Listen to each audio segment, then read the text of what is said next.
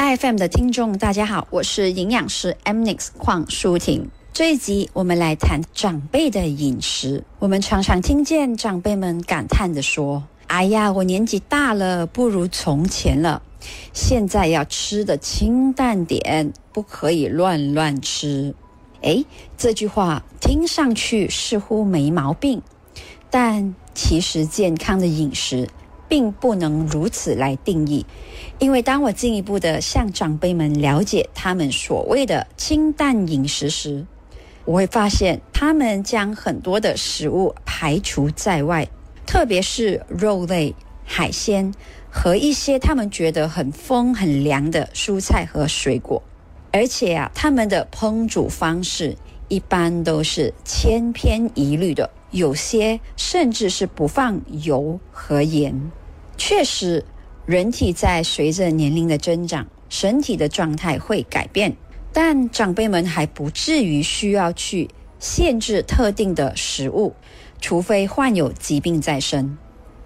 举个例子，人体代谢率最高峰的阶段在一岁左右，之后会慢慢的下降，直到二十岁左右才开始稳定。而这个稳定的热量需求将持续至六十岁。之后会逐年的下降，可是这个下降也仅仅是一到两八仙而已，所以在这个情况也不至于对食物的分量影响很大。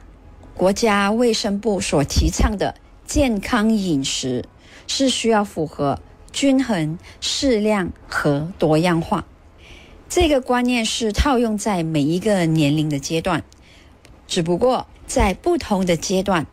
它是有不同需要注意的细节的，毕竟我们总不能拿着正在经历青春期孩子的健康饮食和长辈的健康饮食相提并论，因为在不同的阶段，他们有着不同的需求，所以营养师想借着这次的分享，告诉长辈们，与其吃的清淡，还不如吃的健康。与其去限制食物的摄取，那还不如吃得刚刚好。活爱生活节目内容只供参考，不能作为治疗或法律依据。因为喜欢自己的生活才会变好，而不是生活变好了以后才喜欢自己。让我们一起回归生活本质，慢活、乐活，享受生活，爱生活。大家好，我是营养师 Mnix 邝淑婷。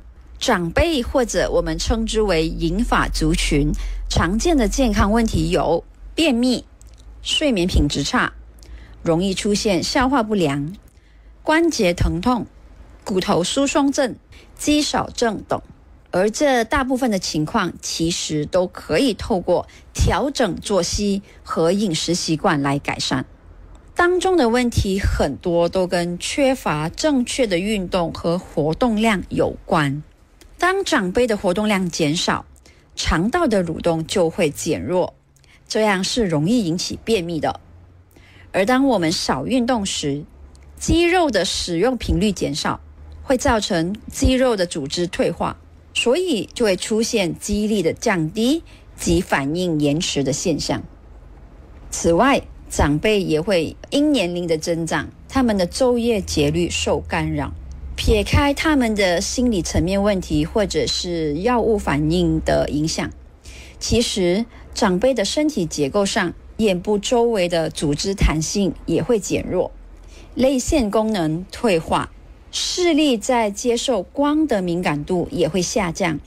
那这些呢，都是会影响到睡眠的品质的。但是长辈可以通过运动来改善这个睡眠的品质。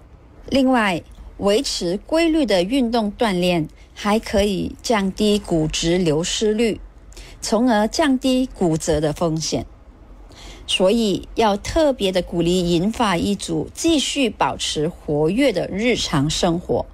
只要注意安全和维持好平衡力，适当的运动绝对为高质量的晚年生活加分。另外，在饮食的部分。我们刚刚提到了要秉持着均衡、适量、多样化的概念，在这个概念之下，首先一定要确保摄取到足够的热量，唯有这样，才能有体力去进行日常活动，去做自己喜欢做、想做的事情。热量的选择可以来自精致碳水化合物和复杂性碳水化合物各参半，还有优质的蛋白质食物，如肉类、鸡蛋、鱼、豆类和奶制品。也别忘了要选择有品质的食用。除了刚刚提到的这些巨量营养素之外，也鼓励长辈每天依然摄取到至少两份的水果和三份的蔬菜，这样子能确保更全面的营养，也能确保摄取到足够的微量营养素，特别是维生素 B、C、A、D 和矿物质、钙质和铁质。长辈们在选择食品的时候，也可以选购在标签上有额外列明强化或者是添加钙质、铁质和必需脂肪酸的食品。也要记得保持饮水量，不要害怕频尿而减少喝水，因为充足的水分是人体保持活力和健康的关键。真正需要控制的是含糖饮料、碳酸饮料和高咖啡因饮品。接纳错误是进步的代价。爱生活，陪你学习，一起进步。让我们回归生活本质，慢活、乐活，享受生活，爱生活。大家好，我是营养师 M Nix 邝淑婷。长辈的饮食常常和清淡挂钩，其实。健康的饮食才是长辈需要追求和执行的，而且健康的饮食其实也依然可以很美味。营养师这里要郑重的告诉 FM 爱生活的听众，适当的调味对长辈的消化、营养吸收和整体的健康是有益的。随着年龄的增长，长辈的感官会变得没那么敏锐，除了视觉和听觉。其实他们的味觉和嗅觉功能也会减退。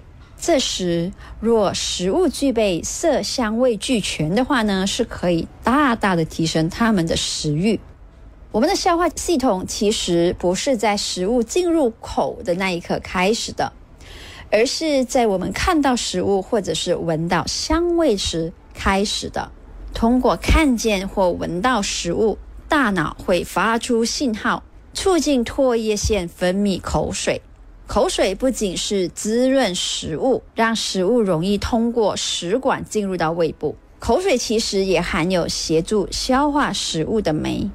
因此，食物的呈现、食物的颜色，还有换换不同的煮法和味道，其实对整体的消化系统是有很大的帮助的。反而千篇一律的食物，则会大大的扣分。而另外一个常见的误区是，老年人只可以吃软食。其实我们是鼓励长辈在情况的允许下，依然吃需要咀嚼的食物，因为通过咀嚼是会促进唾液的分泌，也可以保持牙龈的健康和口腔肌肉的锻炼。除非。已经出现了严重的痴呆症，正面对着吞咽和咀嚼的困难的，这个就另当别论了。否则，鼓励长辈们多多咀嚼食物，也要借此提醒长辈每年进行至少一次的口腔检查，确保牙齿健康。最后，与大家分享一个烹煮的贴士：蛋白质对长辈很重要。但顾及到一些长辈在咀嚼肉类的时候可能会比较困难，以致最后选择不吃。其实，在烹煮前，你可以先采用柠檬、醋、糖或者是盐来处理肉，可以用腌制的方式，或者将这个食材涂在肉面的四周。这个方式可以改变肉的口感，让肉吃起来更软嫩。这样子就无需担心有咬嚼的问题了。